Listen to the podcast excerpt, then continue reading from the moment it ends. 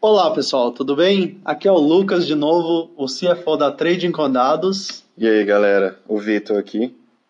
E hoje a gente vai falar sobre distribuição normal. Esse assunto é um pouquinho chato, é um pouquinho técnico, mas a gente vai querer trazer alguns insights que, eles, é, que, que esse assunto tem e que leva para você umas novidades sobre o mundo de ações, uhum. sobre todo esse panorama. Então, o Vitor vai falar aqui sobre é, um estudo que ele fez de distribuição normal a partir de dados de ações. Então, Vitor, manda aí. É, e aí, pessoal, tudo bem? Cara, então, isso é um assunto meio chato, né? Eu reconheço que é um, é um conceito um pouco técnico, meio difícil de definir, e por isso muitas pessoas acabam fugindo dele. Mas quando a gente fala de distribuição no mundo da estatística, é, eu estou tentando, de alguma forma, entender como alguma característica, né, é, como alguma particularidade de uma população, vamos dizer, se comporta. Tá? Então vamos dar um exemplo. Vamos supor que eu tenho uma população de 10 mil pessoas. Eu quero pegar a altura de todas as pessoas. Como que a altura das pessoas vai estar distribuída? Será que vai ter mais pessoas mais altas? Será que vai ter pessoas mais baixas? É... E Provavelmente não, não vai ser assim. Provavelmente a grande maioria das pessoas vai, tá, vai ter uma altura ali no meio. Vai ter ali mais ou menos 1,70, 1,80. Se a gente pensar no Brasil, é mais ou menos isso.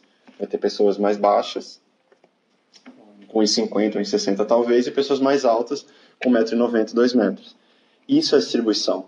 Então você quer dizer que é assim, para toda a problemática que a gente tem hoje, é, considerando uma amostra significativa aqui, a gente consegue entender que sempre existe um, uma grande massa dessa amostra que está em um determinado valor. E tirando esse determinado valor, existem extremos tanto para baixo quanto para cima. Isso, isso. Só que assim, esse é o caso de você falar da distribuição é, geral, como um conceito geral. A distribuição ela pode estar concentrada no meio. Pode ser que sim, ou pode ser que não. Uhum. No caso que eu dei, foi o exemplo de uma população né, de seres certo. humanos. Se você pegar uma população uh, de animais, provavelmente vai ser parecido. E por que isso? Porque a natureza, isso uh, são fenômenos observados já há bastante tempo, a ciência percebe que a natureza tem o que a gente chama de distribuições normais. O que é, que é uma distribuição normal? Então, repetindo o caso que eu estava falando, por exemplo, da altura das pessoas a grande maioria das pessoas vai ter suas alturas ali no meio. Elas não vão ter, a maior parte das pessoas não vai ter altura nos extremos, né? Tipo, vão ser muito altas ou muito baixas, vai estar lá no meio. Isso, basicamente falando, é o que veio a ser conhecido como distribuição normal, né? Ou distribuição gaussiana. Certo. Graças ao, ao matemático o, o Gauss, que ele ah, conseguiu expressar esse fenômeno. Ele teorizou esse, esse fenômeno, exatamente. Ele criou a equação que determinava essa distribuição. Entendi. Como é uma distribuição muito comum na natureza, ou seja, qualquer coisa que você olhe, porra, a distribuição do tamanho das árvores, a distribuição da altura dos seres humanos, a, a distribuição de probabilidades de alguma coisa muito comum acontecer, é, tende a ser distribuição normal, essa é uma distribuição que as pessoas olham muito para ela. E existe um questionamento no mercado financeiro, no mundo todo, das pessoas quererem saber se a distribuição dos retornos das ações segue a distribuição normal. Tipo, será que isso de fato acontece? Cara, eu não sei. Então, Vitor, eu queria. Tem pessoas que acham que sim, tem pessoas que acham é. que não, sabe? Então, para o pessoal deixar mais claro para todo mundo aqui. Então, a sua hipótese aqui é tentar provar que o retorno sobre as ações é uma distribuição normal. Ou seja, que isso significa que a maioria das ações vão ter um valor X, que em geral é o valor de retorno para elas. É isso? Que vai ser um valor médio e não vai variar muito. Isso. Ou seja, o tanto que ela varia para cima é o mesmo que ela varia para baixo. Cara, é uma hipótese, não sei. E foi pensando nisso que eu fiz esse estudo aí, putz, nem, nem lembro quando, faz um tempo já, faz uhum. acho que mais de um ano e meio, que a hipótese era justamente essa. Certo. Dadas algumas ações no mercado brasileiro, será que o retorno dessas ações segue uma distribuição normal? Né? Eu lembro até as ações que eu usei, foi Equatorial, é, Itaú, Lojas Renner, Vale, VEG, é, Energias Brasil, Bradesco, é, dentre outras. Uhum. Então, o que é que a gente fez na ocasião? Você pega o histórico inteiro dessas ações, dos retornos, não inteiro, né, mas aí vamos dizer nos últimos 10 anos, pelo menos, certo. de como essas ações variaram, né, os retornos diários que elas tiveram. Você monta esse gráfico para ver, tipo, beleza, nesse período inteiro, né, uh, qual, qual foi a quantidade, mais ou menos, de cada retorno que aquela ação teve. Então, será que aquela ação teve mais retornos de 1% ao dia? Será que ela teve retornos mais de 0,5% ao dia? É, fazendo esse gráfico, eu consigo ter essa ideia. E aí, depois, vendo o formato do gráfico, eu consigo responder é, se o retorno daquela ação está seguindo a distribuição normal ou não. Entendi. Né? Basicamente e... é isso. Entendi. E indo para o resultado desses testes que você fez, o que, que você conseguiu observar? Cara, eu tinha lido já em algumas alguns estudos lá nos Estados Unidos, pessoas tentando fazer coisas semelhantes, eles viam que variava um pouco. Às vezes eles encontravam distribuição normal, às vezes eles encontravam distribuição log normal. O que é uma distribuição log normal? Basicamente falando, a log normal é como você... Ela é uma distribuição que ela é um pouco inclinada para os lados. Então pensa assim, como eu falei, na distribuição normal, uma característica interessante dela é que ela é simétrica. Então, o mesmo que você tem, uh, vamos dizer, de população com valor muito alto, uhum. é o mesmo valor que você tem de população com aquele valor muito baixo. Uhum. Então, voltando para o caso da, da população que eu estava dando, né, da altura da população, numa distribuição normal, o mesmo percentual de pessoas que eu tenho mais altas seria o mesmo percentual de pessoas mais baixas. É uma característica da distribuição normal. Né? E ela estaria girando ali em torno da média. Numa distribuição log normal, o que é que acontece? Vai estar um pouquinho mais inclinado. Né? Ou as pessoas vão estar um pouco mais inclinadas para serem mais altas, ou vão estar um pouquinho inclinadas para serem um pouco mais baixas. No mercado financeiro, isso é uma hipótese válida. Uhum. Né? Você parar para pensar, isso pode acontecer às vezes você pode ter uma ação, você pode ter um papel que ele está um pouco mais inclinado para a alta, pode ser que ele suba mais, porque ele tem ganhos mais expressivos, mais expressivos, exato. exato. Será que isso é válido? Né? E, e para o mercado americano, de fato, isso acontecia às vezes. Certo. A nossa ideia é, será que isso se repete para o mercado brasileiro? E aí, pegando algumas ações, uhum. foi isso que a gente tentou validar. É, Cara, a gente viu que as distribuições elas se parecem muito, tá? É, algumas se parecem com a log normal, mas ela é uma log normal tão sutil assim que você chega à conclusão que talvez uma distribuição normal já consiga talvez modelar aquele caso. Certo. Né? Qual que é a nossa conclusão no fim das contas?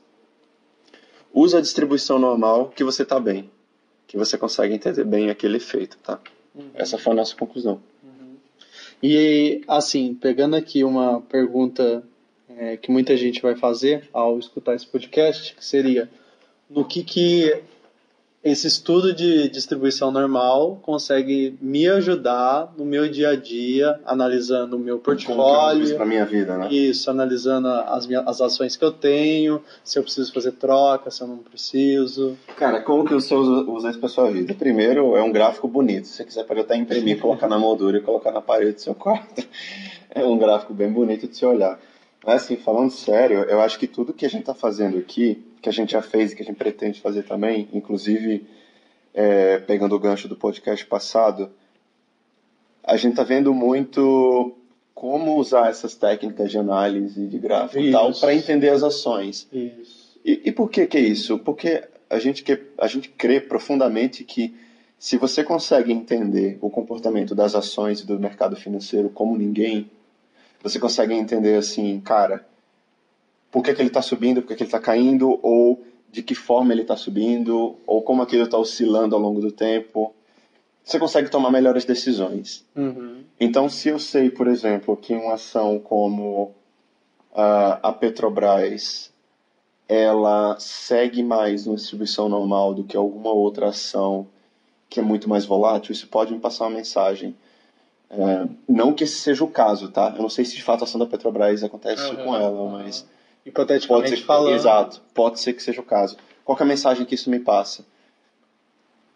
Que se de fato essa distribuição ela é normal, ela é simétrica, o percentual de retorno que está acontecendo para cima é o mesmo percentual de retorno que está acontecendo para baixo. Então, no fim das contas, uh, ela é uma ação em que os retornos ficam, vamos dizer, empatados. Né? Parece que ele não está subindo ao longo do tempo, ele tá, uh, ele não sai do canto. Né? Isso significa... assim, o tanto que ela subiu, ela, ela pode cair também. Certo. Entendeu? Certo. Mas então é, eu não posso dizer que essa ação ela é uma ação mais, menos volátil. Não é isso. Hum, não necessariamente. É, não necessariamente. Você teria que ver o formato do o, o formato do, do, histograma, como a gente fala, né? Que histograma é o gráfico da distribuição. Tem que ver o formato dele exatamente. Certo. Porque às vezes você tem um formato em que ele é muito acentuado, vamos dizer. E aqui falando mais, temos mais técnicos, tá, pessoal? Quem tiver entrando agora nesse mundo, nem se, não, não se preocupe em, em saber esses, esses termos exatamente, mas assim, para quem conhece a ferramenta histograma exatamente, vai, vai se situar, vai saber o que a gente está falando aqui. Se você tem um histograma muito acentuado, uhum. né, que ele é, ele é mais concentrado no meio, uhum. né, isso daqui é mais, mais fino, vamos dizer, e o gráfico ele sobe mais. Sim isso é um indício de que os retornos estão concentrados mais no meio, ou seja, estão mais concentrados mais na média. E isso, de fato, pode ser um indício uh, de que a, a volatilidade lá, lá para aquele papel ela é menor. Entendi. Né? À medida em que esse gráfico ele vai caindo, ele vai ficando mais, mais aberto e mais suave, e isso já é, já é um indício de que eu estou tendo retornos e variações diárias que se aproximam das extremidades daquele gráfico. Uhum. Aí é exatamente o contrário né? São ações que são mais tende a ser mais tem variações mais bruscas. Uhum. E de fato, se você pegar o estudo lá atrás, né, a gente pode pegar algumas ações aqui e comparar, por exemplo, é, pega um equatorial, que é uma ação relativamente estável, você vê que tem poucos outliers, né? Você tem uhum. poucas uhum. variações que vão aí nos extremos. E se você compara com uma ação mais, mais volátil... As caudas se estabelecem sempre com pouco volume de, de dados, né? Exatamente. E Perfeito. a parte do meio sempre é que condensa maior número Exatamente isso. Pega o caso da Vale da Petrobras, por exemplo. Uh, vê como as caudas desse estão mais populadas aqui. Estão mais populadas. Uhum. É interessante fazer o paralelo com o que a gente está falando lá na frente, lá no caso da população, vamos dizer, de uma cidade fictícia com 10 mil pessoas. Uhum. Né? se eu tenho mais pessoas que estão lá nos extremos, né, que são mais altas, ou se eu tenho pessoas que estão lá no, no extremo de ser baixinho, lá nos mais baixos, é, vai acontecer isso com o gráfico também. Certo. Certo? Porque eu vou ter mais pessoas nas extremidades. Sim. Mas se, se eu não tenho ninguém nas extremidades, se eu não tenho ninguém muito alto, se eu não tenho ninguém muito baixo, uhum. vai estar tá todo mundo ali concentrado no meio, vai estar tá todo mundo ali numa altura uhum. parecida. Qual que é o efeito disso no meu gráfico? eu vou ter um gráfico que ele está muito concentrado ali na média, né? E o valor da média ele está lá em cima. Uhum.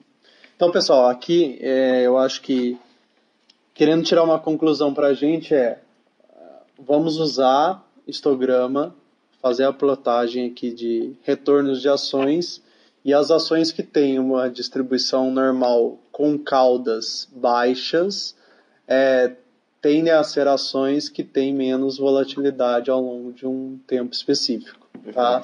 Já as ações que têm as caudas do seu histograma com um volume muito maior, significa que são ações que sofreram efeitos é, de volatilidade muito maior. Tá? Então, acho que Perfeito. basicamente é isso que dá para tirar daqui. E isso é só é... relembrando que o estudo que a gente está falando chama distribuição de retornos dentro do site da Trading com Dados. Tá? Se você procurar é, no, no Google distribuição de retornos diários de ações é, Trading com Dados, você vai encontrar. É o primeiro que vai aparecer, né? Isso, é, é o primeiro. E, mas assim, não se limitem a, ao que está dizendo no estudo. É, e eu acho que o interessante daqui do podcast é dar esse instigar vocês com novas temáticas dentro da ciência de dados aplicada ao mercado financeiro. E aí, com isso, vocês conseguem pegar os códigos que tem aí na internet, até mesmo no Git nosso, e a partir disso plotar para vocês, para os seus casos reais aí do seu portfólio. Né? Exato. Eu acho que a nossa intenção aqui é tentar trazer um conceito que é um pouco cabeludo, digamos assim, né? um conceito que é um pouco difícil de explicar, e mostrar que ele é bem útil, sim, na, na, na análise das é. ações é. e que pode trazer conclusões. Se vocês pegam esse, esse tipo de dado, né, a distribuição é, por histograma da, dos retornos, e colocam isso em conjunto com o que a gente já falou no, no último episódio sobre, sobre correlação, aí vocês já conseguem estabelecer, oh, putz, eu tenho um portfólio aqui de 10 ações, onde a distribuição delas mostram que cinco são muito voláteis, cinco não são muito voláteis, e aí aplicando a correlação, você fala, dessas cinco aqui que são muito voláteis, eu ainda tenho três que têm uma alta correlação. Então, é, em teoria, seria bom você olhar com, com um olho mais atento para esses três ativos e talvez buscar a manutenção deles, né? Mas Perfeito. Aí... E aí vai depender da, da pessoa na hora que ela está montando o portfólio, o que exatamente ela quer. Uhum. Né? Se ela quer uh, diminuir o risco dela, mas ao mesmo tempo diminuir o retorno, ou, ou, ou, o quanto ela está disposta a assumir Isso. volatilidade, a assumir risco, uh, para conseguir aumentar os seus retornos. Mas, de novo, gente, a, a gente sempre foca aqui em todas as técnicas de ciência de dados que vocês podem usar para eventualmente tomar uma decisão mais assertiva. Mas sempre tá, tá com vocês é, é, esse tipo de decisão. Então a gente aqui mostra quais são os estudos, é, quais são as, técnicas, as ferramentas, né? no fim das contas, quais são os códigos, e aí no final das contas vocês aplicam isso para o seu melhor portfólio e eventualmente tomam as decisões em cima Perfeito, disso. exatamente isso. E aí, pegando o seu gancho, outro conceito muito interessante que a gente vai apresentar em breve é o conceito de risco, né? Uhum. O que é que é o risco, né? Como está relacionado com a, com a volatilidade de um papel e depois, como é que a volatilidade está relacionada ao desvio padrão, que é um outro conceito estatístico. A gente vai falar disso em breve nos próximos podcasts. E, e são, também são da todos conceitos, exato, né? são todos conceitos muito importantes que, por mais que seja um conceito é, técnico tal, é difícil de entender às vezes, são conceitos que a gente sempre vai, vai retornar nos nossos cursos, no, nos podcasts, nos e-books, etc.